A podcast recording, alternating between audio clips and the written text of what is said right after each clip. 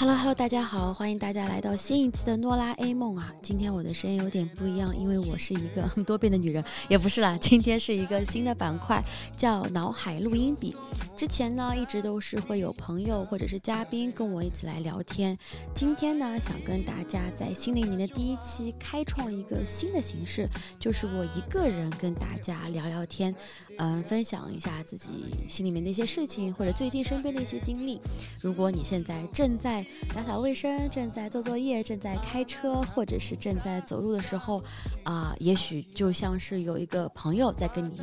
分享自己身边的一些八卦或近况吧。那这个板块呢，呃，我跟麦麦一起想了个名字，叫做“脑海录音笔”。所以如果你喜欢的话，就是我主要想的；如果你不喜欢的话，就是他主要想的，好吗？我们大家 主打一个真诚。首先，为什么在今天这一期啊？除了咱们这一是一月三号播出的时候，应该是我们二零二四年的第一期，有一个哎，一切重新开始，一切有新的寓意的这么一个呃。意义在背后之外呢，也是因为我非常的喜欢三十七这个数字啊。这个数字的来源其实是因为我在学校里的时候，在中学的时候，我的学号就是三十七号。然后出于一种非常神秘的，我也无法解释的原因，我就越来越喜欢这个数字。当我听到老师说三十七是一个质数，无法被其他数字除了一以外整除，我就觉得说哇，三十一好气特别啊。哪怕这世上还有一万个质数，我都会觉得说三十七这个数字不一样，它有一些跟别人与众不同的气质。以及我记得非常清楚的，是我曾经在中育还是初一的时候写了一篇散文随笔，然后老师当时就说你每星期可以写篇文章，然后什么内容都可以。我的一篇文章，我现在想来真的是觉得自己当时好有创造力，就是写说我能够看到三十七这个数字的颜色。那个标题就叫三十七，然后我就写说，因为这个数字跟我的一些渊源，所以我闭上眼睛之后，别的数字都是黑白的，只有它是草绿色的。这个颜色为什么我也不知道，因为我那个时候，包括现在最选的颜色也都是蓝色，但是这个数字 就是草绿色。然后我当时就在随笔上面用，就是水彩笔还画下了这个数字在我脑海中的一个样子。就是圆鼓鼓的、胖嘟嘟的三和七的长相，然后他们是草绿色，在一片草地里面，就是跟背景都混在一起，就显得非常的，嗯，现在想来就是慵懒和懒散的样子，就是哎，就反正就是非常的神神叨叨和神秘。然后这个数字就变成了我，比如说可能是邮箱会用的一个数字，或者是我出去之后，如果看到当天的某一个 happenings 有这个数字，就会觉得说哇，今天好幸运，好 lucky。比如说。如果打车看到车的结尾是三十七，就是今天一定很事情能成。然后如果不是这个数字的话，就是当我没说，就是 一切都是嗯岁月静好，非常的和平。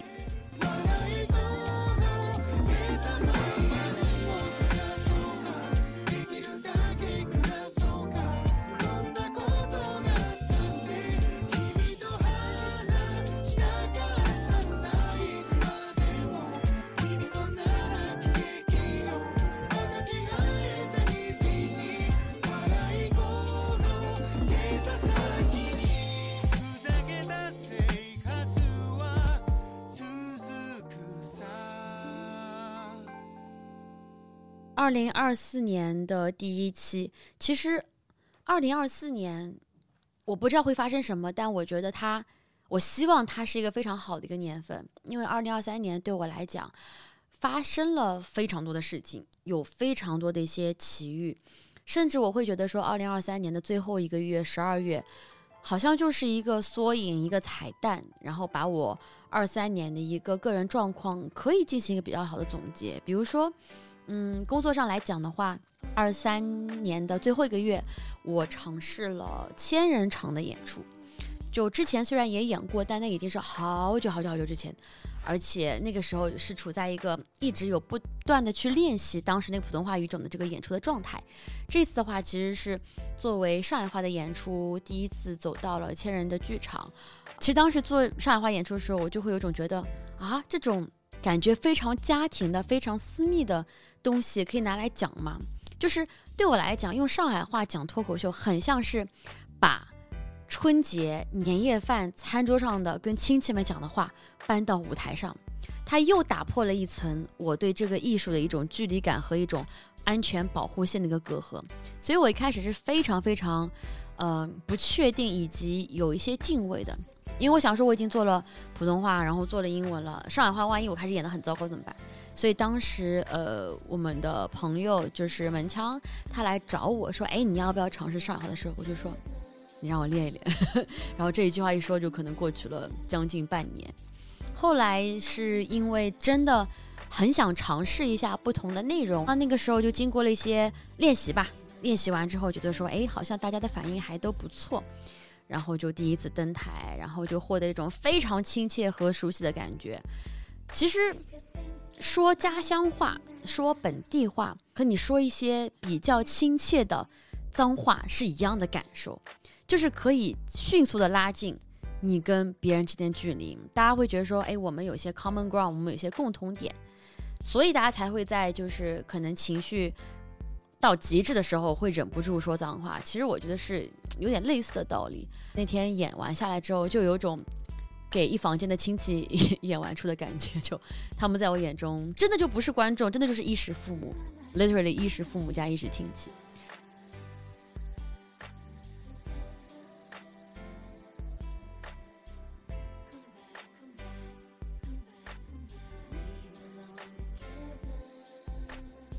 还有前两天去演了开心麻花的演出，我一直在很多地方讲到这个事情，但我没有具体的去聊。哇，朋友们，如果你没有看的话，真是错过了。我当时没有想过这个角色会那么适合我。这个角色，如果你不知道的话，就是他那开心麻花的疯狂理发店里面有两个女性角色，一个是一个美女角色，她就是主打一个年轻、呃漂亮，然后是一个性格非常的活力的，然后就是会叽叽喳叽喳讲讲话的一个角色。另外一个呢，是一个三十多岁的一个贵妇啊，然后他会根据不同城市给她安上不同城市的一个特性。我当时听说来找我的是个贵妇角色之后，就觉得啊，为什么要那么真实呢？为什么不让我演一个二十几岁的美女呢？结果我看了剧本，听到导演和演员们他们对我的一些期待之后，包括自己尝试着演了之后，就觉得天哪，我真的演不了那个美女，我只能演这个角色，就是完全贴合。因为这个角色它里面首先是有非常多地方方言的一些梗或者是一些呃出梗的机会，所以我当时也非常幸运，可以在。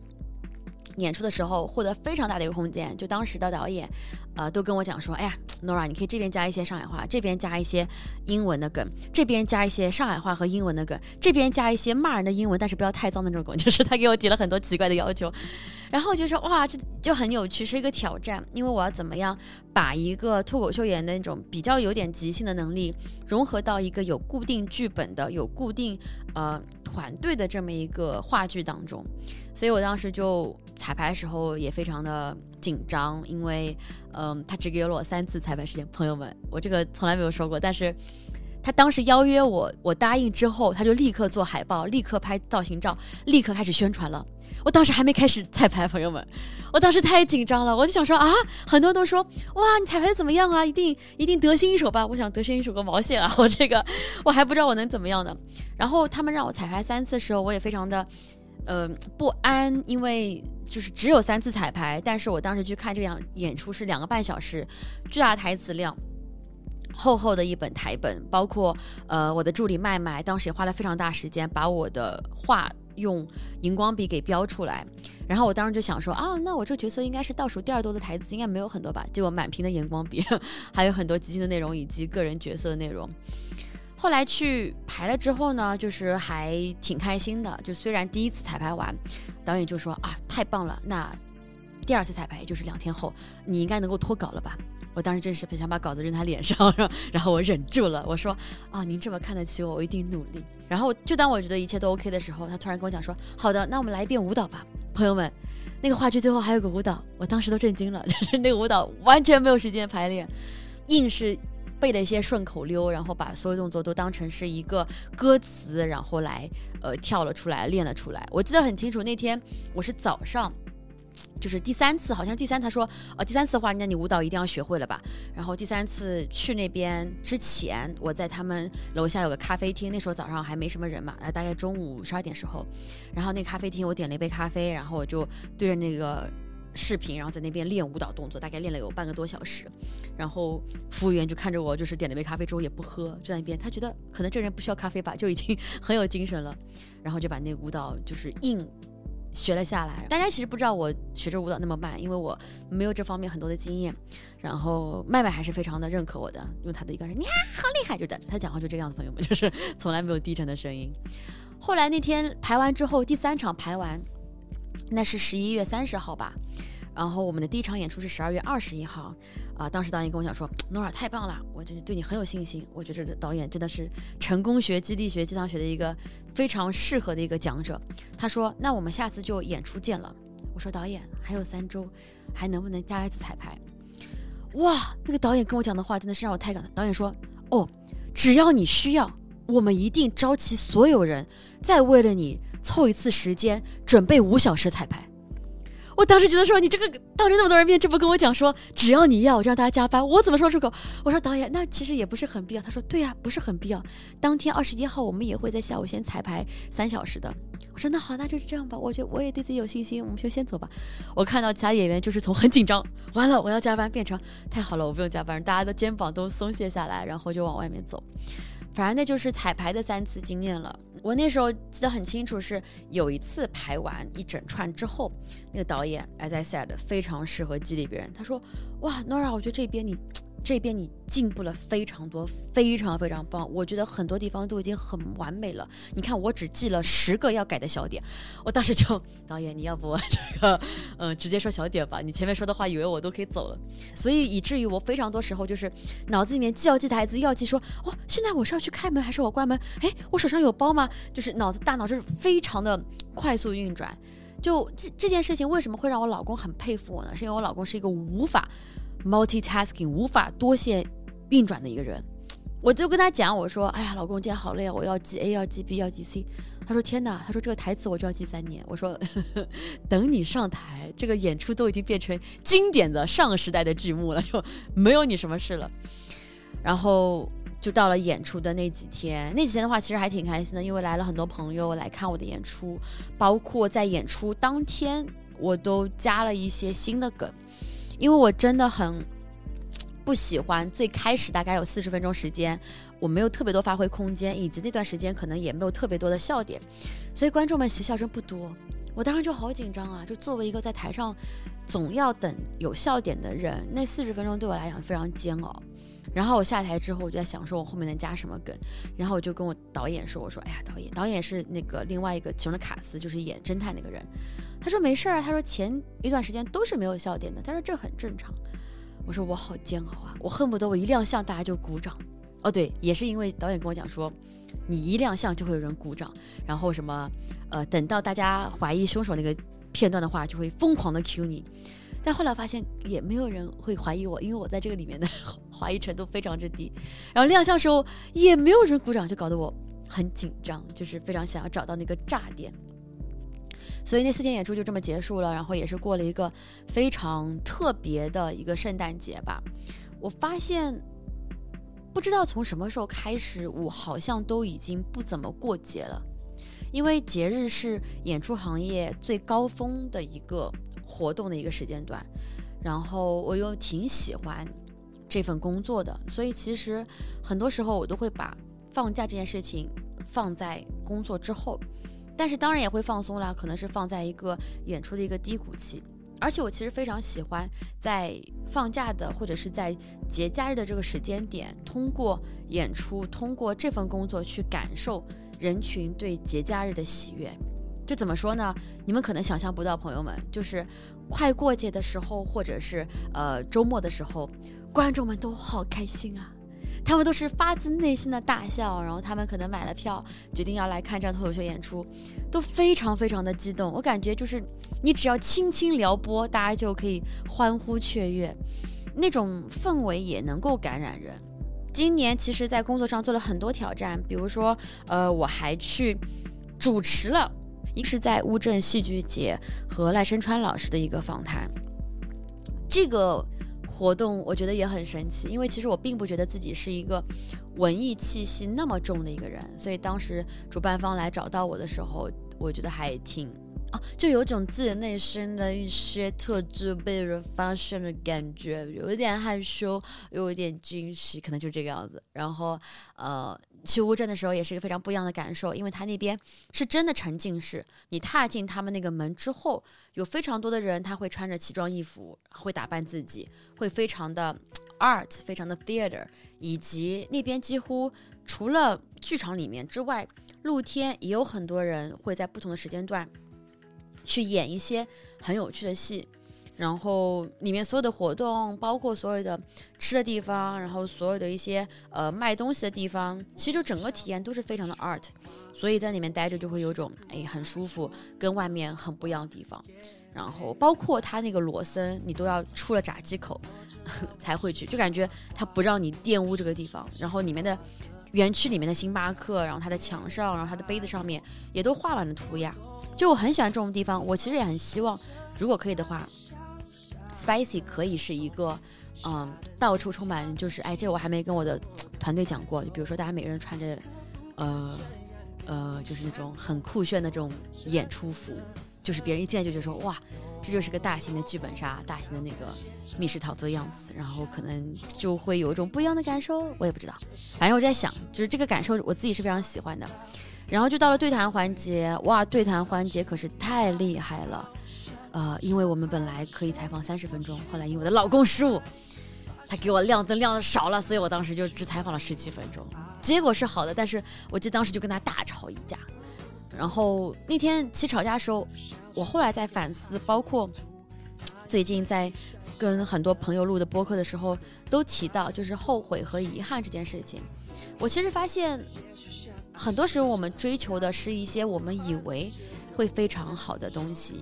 我们可能没有经历过，所以在过去的所思所想里面，帮自己画了一个图案，说这个图案里面的城堡是我要去的地方。如果长得不一样，我就会不开心。但实际是你去之后发现那边根本就不是个城堡，因为它可能很矮，只能够造一层楼，所以它是一个超大超大的大拼层，但是它很广阔，也很漂亮。露天，对吧？有地暖或者恒温，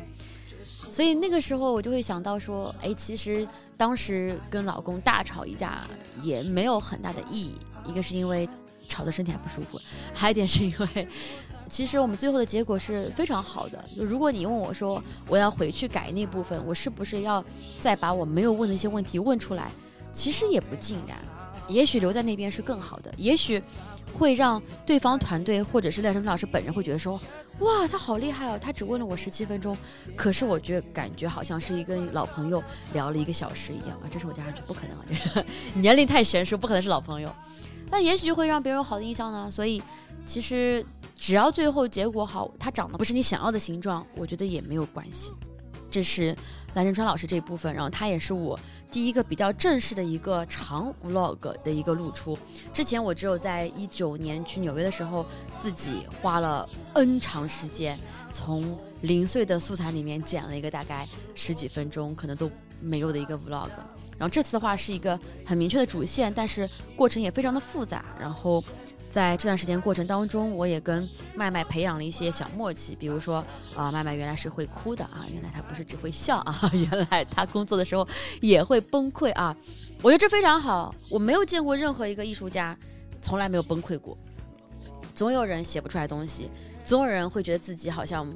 不够好，或者是写东西很狗屎。上次上一期跟那个呃中二怪聊的，其实大家可能有印象，大家也会举说，就是创作者、艺术家对自己最大的智慧就是永远想做好，可能把这个智慧解脱出来，你就会觉得说，哎，其实我就可以做个小飞章啊。现在我老公就叫我小飞渣啊，然后他越叫我就会说，哎，那你这样我就更不做很多事情了，给自己一点退路，我觉得这也是一件很好的事情。给自己一点退路，但是只限于某些地方，因为有些我想要做好的地方，我还是会很努力。比如说，今年的还有尝试就是帮外国动画片的预告片配音。噔噔，请填空，我帮哪部动画片配了音呢？三、二、一，没错啊，Immigration，飞鸭向前冲啊，这是我一直讲说《飞鸭历险记》，不知道为什么，飞鸭向前冲。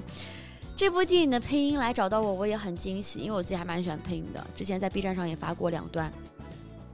英文的和呃日文的一个配音。啊，但是这次配音的话是希望我能够做一些不同的挑战，所以里面的一些角色的台词我们改了，还加上了不同的口音，甚至还加了上海话。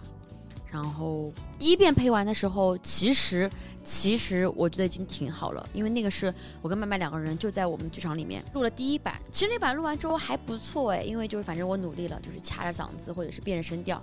录完之后呢，然后麦麦做了一个版本给到对方，然后对方居然说哇。感觉素材很好，感觉底子很好，能不能再给个更专业的版本？朋友们，然后就开始噩梦，因为他非常热情啊，立刻帮我们联系到了一个录影棚，然后还有我们自己的另外一副成本，然后我们就过去了。去了之后还请了个声音导演，我从来都没有想过我会需要一个声音导演，主要是因为一我也不是专业的，第二这东西也不是什么特别官方的素材。然后那专门摄影棚其实非常专业啊，然后他就让我们坐下，然后我们这个视频，如果你看我话知道，大概就一分钟、两分钟的一个长度。那天配了三个小时，然后我我在那个录音室的时候配，嗓子快掐哑了，就是我最后那个角色是一个烟嗓，但我感觉就我的我的嗓子都不是烟嗓，就是感觉是已经被人砸过的一个废墟嗓。最后配完之后出来。然后我就问当时的那个技术老师，我说：“哎，怎么样？”他说：“哎，挺好的。”然后我问麦麦，我说：“怎么样？需要什么东西吗？”他说：“完全看不懂。”他说：“那个老师手指巨快，像在打游戏一样，就把东西全部都剪完了。就那个老师非常厉害，他是那种，呃，比如说声音导演说：‘哎，刚刚那个第一遍和第三遍再让我听一遍’，他就立刻导出来给他听第一遍、第三遍。”或者他说，哎，能不能把第二遍的开头和第三遍的结尾放在一起，再有个版本，就立刻导出来。或者是，哎，能不能把这个气口弄到前面？就是他什么都可以，就是五秒钟之内立刻弄出来。我觉得技术老师真的好厉害哦，就他也看上去是一个非常专业、靠谱，以及头发也不多的一个人，就是说他一个已经被这份工作磨平了自己生活中的一些一些小尖锐的小棱角、小小棱角。就是配音啦，反正最后出来成品，我自己非常喜欢。如果你还没有听过的话，强烈建议你去 B 站上听，因为 B 站上有一个版本是有我的脸，你可以看到我是怎么样，就是什么狰狞的、咬牙切齿的录完这个版本的。然后还有一个是纯净版，就是只有声音的版本，这样我都非常喜欢啊，大家可以看一看。工作上还有挑战，就是我去主持了 Nonis 电影展的一个呃荣誉之夜，相当于是个颁奖典礼。那个经历也挺特别的，是因为那个经历是一个我被要求说，呃，稍微严肃一点，然后跟着流程走，不要有太多 freestyle，呃的一个一个活动。然后我的性格是非常不擅长这样的活动，以及那天我还穿了一条，我选错了，我又穿了高跟鞋，又穿了一条小裙子，整个人非常的拘束。但是呢，因为我的性格问题，所以我没有办法做到完全不调侃。我在 Q 完流程之后，忍不住就对颁奖嘉宾和那个获奖导演都会轻轻的调侃一下，或者是加一两句评论或者是吐槽，然后效果居然还挺好的。因为听说，呃，在后排的观众就都笑得很开心，以及大家都很惊讶，因为可能没有人会在。对吧？如果你们看过电影节的话，会发现大家电影节都是还蛮严肃，就是比如说，呃，最佳成就奖、终身成就奖献给我们的呃梁朝伟先生，不不不不，梁朝伟过来一边哭一边说，哦，好感动啊，我要感谢叉叉叉叉叉叉叉，然后偶尔一句小俏皮话，然后结束了。所以那天我还挺得意的，因为最后那个发起人他也都到台上来，他说，呃，谢谢 Nora 帮我们带来一个非常喜剧之夜的一个主持。然后我穿着紧绷绷的裙子，脚已经麻掉了，否则我真的可以更活泼一点。我知道一个身体不自由，但是精神很活泼。嗯，反正今年尝试很多东西。嗯，二零二四年我还是希望可以做些挑战吧，比如说要去到澳洲了，非常期待啊，在那边会有些新的演出，包括第一次出国演上海话。Oh my god！就是今年十月刚演上海话，明年就要去澳洲挑战，在家乡人面前演这个，很开心。生活当中的话，其实也有一些不一样的一些体验吧，啊，比如说十二月份的时候是我老公生日，所以前两天帮他过了生日，然后我们俩还有我爸妈一起去吃了火锅。我老公真的是个，他很不爱出镜。朋友们，这一期我很努力想要他跟我一起来录一期，呃，夫妻对谈，我觉得应该会蛮有趣，对吧？二零二四年第一期。我老公都提前回家了，他都不想在剧场里面多待一秒。他说我先走了，就朱大哥很不想出镜。他是一个，嗯，他是一个不是特别喜欢抛头露面的一个人。然后他很喜欢幕后工作，虽然他一直最近叫嚷着说想重回舞台，因为三年前他也在舞台上曾经闪耀过，在普通话的脱口秀上面，但是后来因为帮我做社媒账号，然后就退居二线了。他也是一个非常不拘小节的一个人。我记得我刚认识他时候，他也知道要捯饬自己的外表，然后也会买一些设计师的服装来穿，就曾经主打一个精致男孩儿。但现在的话，就是他生日，朋友们，我真的好佩服他。你们有见过人生日的时候都不洗头的吗？我老公生日天头爆油，爆油，爆油。我我就说啊，我说你生日，他说哦对，忘了，他就戴了顶帽子就出街了。然后穿着普通的衣服，也没有特别挑一条好看的衣服，就一身灰一身黑。然后我们就去吃火锅了。吃火锅的时候，因为那个地方太热太热太热了，然后我老公就把毛衣也脱了，露出他里面已经松松垮垮的就长袖那种，就是明显是种睡觉穿那种家居内衣，然后深灰色的，看上去要多就是朴素有多朴素。然后我爸也是那种很不小心的人，我爸也很热嘛，他就把毛衣脱了，里面是一件 T 恤，然后那个 T 恤呢是我以前参加模拟联合国的时候在北大的一件衣服，就是上面写着北京大学模拟联合国二零叉叉年，他们两个就这样穿在穿在一件还挺好的火锅店里，我跟我妈两人就是相觑一笑，我妈说你随我，我说对，我看着眼光真的跟你一模一样，我老公就是这样的人，我觉得嗯，二零二三年。有非常多的一些感慨，嗯，其实最大的感慨就是，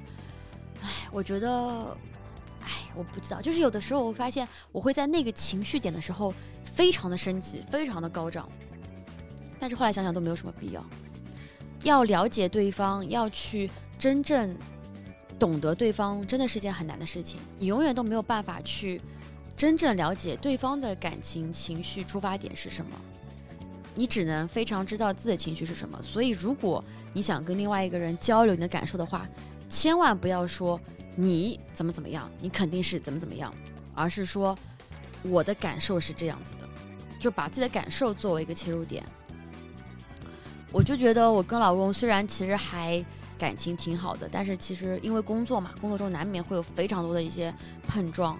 经常会因为一些各种各样的工作的事情，然后就。吵起来，然后也不是吵嘛，就是我单方面的就是生气，但是我生气多的话，他也会觉得不开心，因为没有人喜欢一直承受负能量。然后我是那种，如果我有点生气的话，我就会，呀，你不爱我，这个 就这样子。然后康康就 怎么又就是又话题，就非常的嗯无奈吧，就是他不上台讲太可惜，他有好多这方面的段子可以吐槽的。嗯，就是不要去着急别人吧，因为我发现你真的很难去要求别人。跟你做到同一程度的理解，他的感情、他的情绪是他的，而你的是你的。你能够告诉对方，但你不要奢求对方去做某些事情。哇，一个人絮絮叨叨也居然可以聊很久哎！那最后的最后呢，想要在新年第一期祝大家新年快乐！哒哒哒哒哒哒，一个人营造出亲人的感觉。祝大家新人新年快乐！同时呢，也想跟大家讲说，其实我们在上一期和一门和中二怪录的时候，其实还有一个小彩蛋呢，是关于新年愿望的，很神奇。那段录的时候，是我们都已经结束录制了，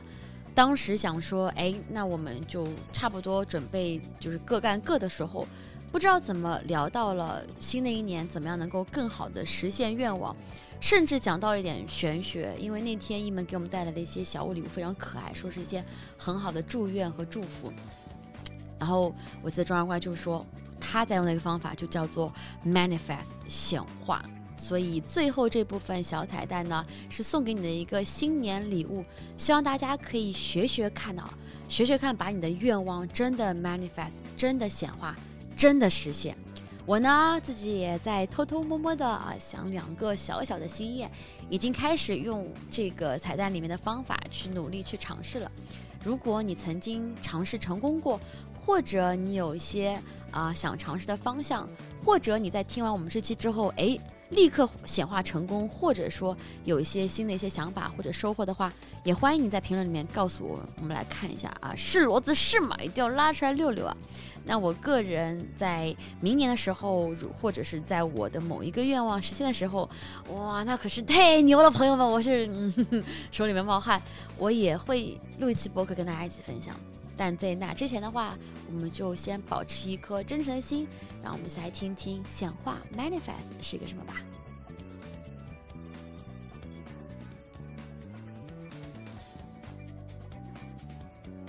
我举一个最好理解的例子啊，就是这其实之前也是去年在美国的时候，然后就是我的朋友跟我说的，美国朋友跟我说的，他就是说他特别想要一双靴子。他就是想要一双什么样的靴子，他特别详细的讲了，然后说我想要一双黑色的靴子，然后呢，它要是漆面的，然后呢，他的那个他连就是那个鞋带是怎么缠绕的，他都讲了，然后是怎么穿脱，他就是说我现在就是人生中缺这么一双靴子，但是我在哪儿都没有找到，我就每天想，每天想，每天想一遍，然后结果有一天我就走到一个二手店门口，我就看到那双靴子，那就是我想到的那双靴子，I manifested 那双靴子。对，就是显化的英文，就 manifest。然后我立刻就把它买下来，我连价格都没有问。后来也二手店买也很便宜，就是就是一个很神，就是你从这个故事里面你去感受它里面有几个关键的步骤啊。对，首先就是你有一个目标要非常非常的清晰，就我要一双靴子。其次，你要把它的细节给描述出来。第三，你要每天的去想它，最好能做点事情。其实能写下来是最好的，就是每天写一遍这双靴子是什么样的。然后当你看到的时候，立刻去行动。这样让你的愿望更容易达成。就是咱不说玄学啊，这个是不是科学上也有一定的逻辑性？对，咱们就从靴子这个角度去讲。生活中你会注意到这个东西，你会不断的去看，对，说哎，这个不是，这个不是，哦，这个就是在调动你的潜意识大军队，对，来为你服务。哇，我现在处于一个震惊状态。但是，但是通过就是了解这个这么多年，我觉得其实很难的一个地方，就为什么人大家做不对，是因为你没有办法。说服你自己去想要一个东西，有的时候你没有办法说服。就比如说，我说我非常想要钱，我写就是你以为你想要钱，但有的时候你不是真的想要。对，而且你也不知道，你没有细节。你是说我想要发大财，我想要暴富，多少钱呢？你拿这笔钱干什么呢？然后这笔钱是在什么样的状况下出现的呢？就是你其实你只有一个大的概念，说我要有钱，但是这个大的概念里面怎么去分解步骤，然后以及它在什么样的情景，以及你自己真正的去相信、有信念，知道说这笔钱我一定会有。然后其实是很难的。然后当你能够把那些细节都想出来的时候，其实你已经准备好能够拥有这个东西了。对，不然你你想都想不出来。对，你就想皇帝有金扁担这个事情，对吧？你想都想不出来。是的。所以他其实很多时候是调动，他跟你 C 当老板带员工，我觉得有点差不多。啊。就是你定一个你定一个目标，然后你要把中间的细节都想起来，员工才能照着啊去做。是的。嗯。你要你要先特别特别懂这个东西。你要特别懂。对。你要特别懂。你要完全的知道这个东西是怎么回事儿。不能。就是说你已。经，比如说你现在就是要找招一个运营的职位，这个运营可能这件事儿之前一直都是你自己在做，就是你已经很熟悉它里面所有的弯弯绕绕是什么，你知道这个人来了能干哪些事情，要花多长时间，然后这样的人大概长什么样子，他有什么样的工作习惯，然后这个时候，当你有的时候甚至可能在街上走，就是喝咖啡，然后在一个饭局上，就是有一个旁边这样的人，你一看他那一眼，你就知道说就是那个人，对。对，这就是显化实现的一个过程。但是我认为，比如说你显化这个，你最后还是就是想让自己幸福嘛，你要这些东西，所以你其实要做到非常了解自己，你要了解什么东西能让你幸福，你喜欢什么。对，不然你一直在呃矛盾的显化社会告诉你你该要的东西，但你又不喜欢，你心口就就等于你们公司里面几个部门在打架，嗯，战略不统一。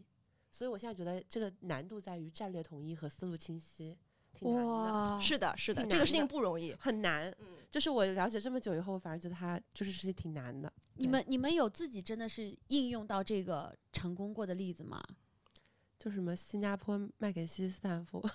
对我也是。我基本上我去年开始，就是去年基本上在美国，当时写什么论文呀？Manifest，哎呀，我天哪，真的是，真是，哎呀，真是找投资，然后找工作什么的，都都非常顺。对，但是越你我越长大以后，你就越不知道什么是真的对你好的，你真的想要什么。所以很多时候都是在于就是你要先选择拉扯上面这件事情。是的，是的，对对对。但小的时候心思很纯净，看到一个人做的这个，我就觉得我也想成为他。然后只要我我我能我人生中那种腾起我非常想要一个事情的时候，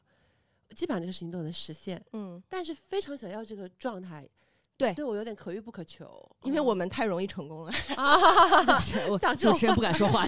主持人在这边沉默了。我也不敢说话。这个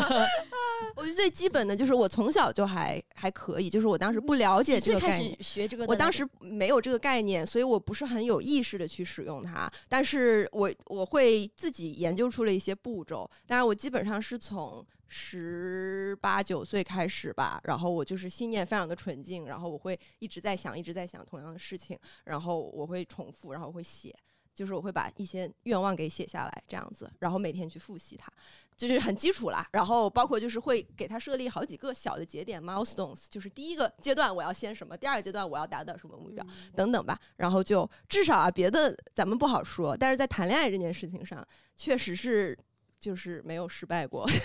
等一下，你学习一下，我在谈恋爱上从来没写过。嗯，啊，但我初中的时候不知道你自己想要什我么样的男觉得我不知道什么样嗯的对我好，嗯，就是我我小的时候有一个初中的时候，大家不是有那个许愿瓶吗？嗯，然后那上面就是小纸纸条，你写了放进去。对，然后我初中只要放到瓶，那个纸都用完了，我就自己再写放进去。那个瓶子里面所有愿望都实现了，挺难的。就是初中生，一个武汉初中生想去香港看迪士尼，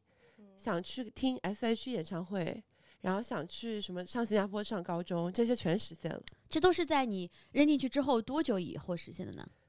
就是在初中的这个生涯中实现的。啊，你初中扔进去说我要高中看 S.H.E 就立刻实现，因为立刻变高中生，不是不是不是立立刻的，但是回头看它就实现了。就我有个愿望，哦我就把它写进去。愿望瓶。对这瓶子多少钱出售来着？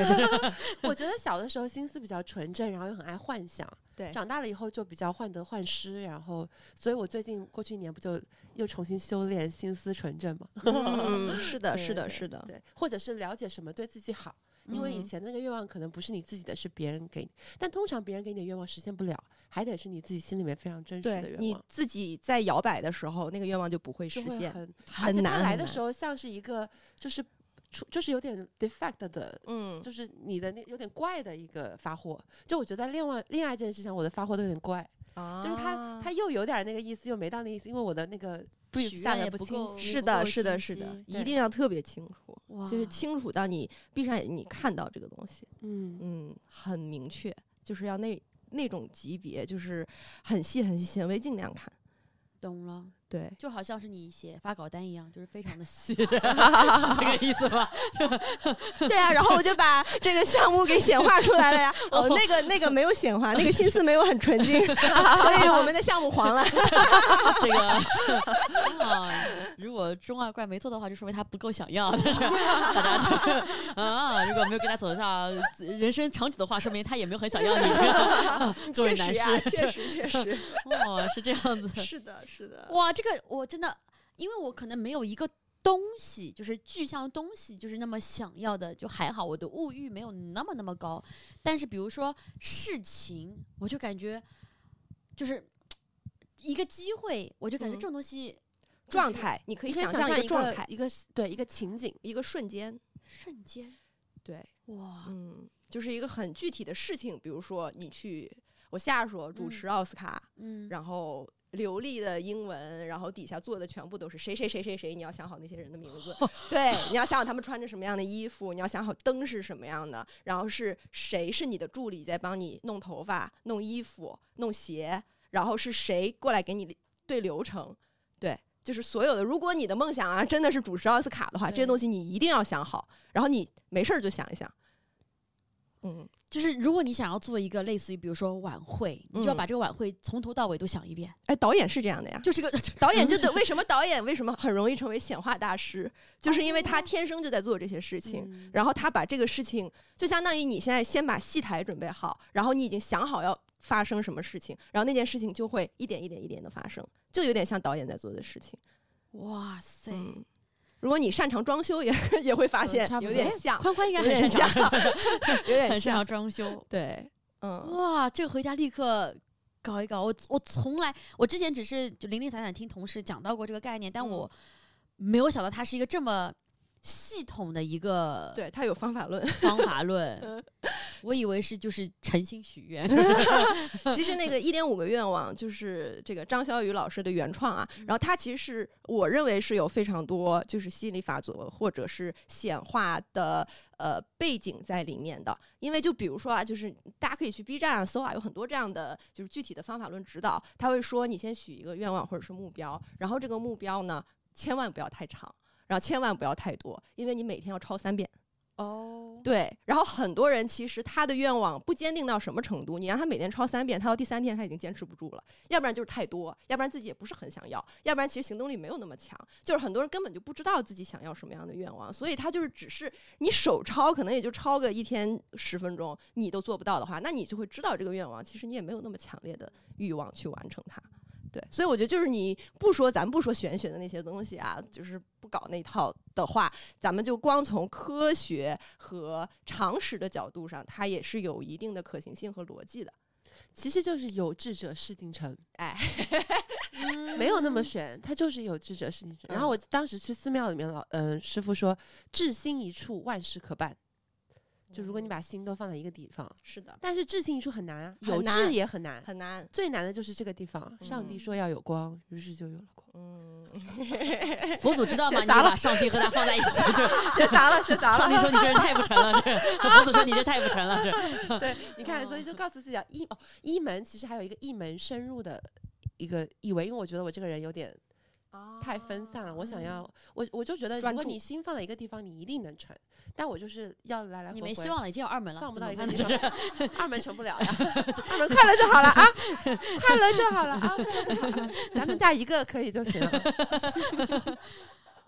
哇，这个，嗯，我我能够想到一点，就是其实看你有多少的毅力，对吧？你刚才讲到，如果是你要每天坚持去，比如抄一遍，因为你想的话，这东西有点虚，因为我。很不擅长 meditation，但我觉得写这个事情是可以实际做到的。这个我能够想象出来，它可能一年之后你会累积一本本子上面嗯写满着你的某一个愿是望，然后就会提醒自己。而且我刚才在你们聊的时候，我在想说，我到底如果我要许一个愿望，什么愿望？我后来发现，可能我脑中比如说有三四个愿望，但有些会觉得说，诶，我其实也没有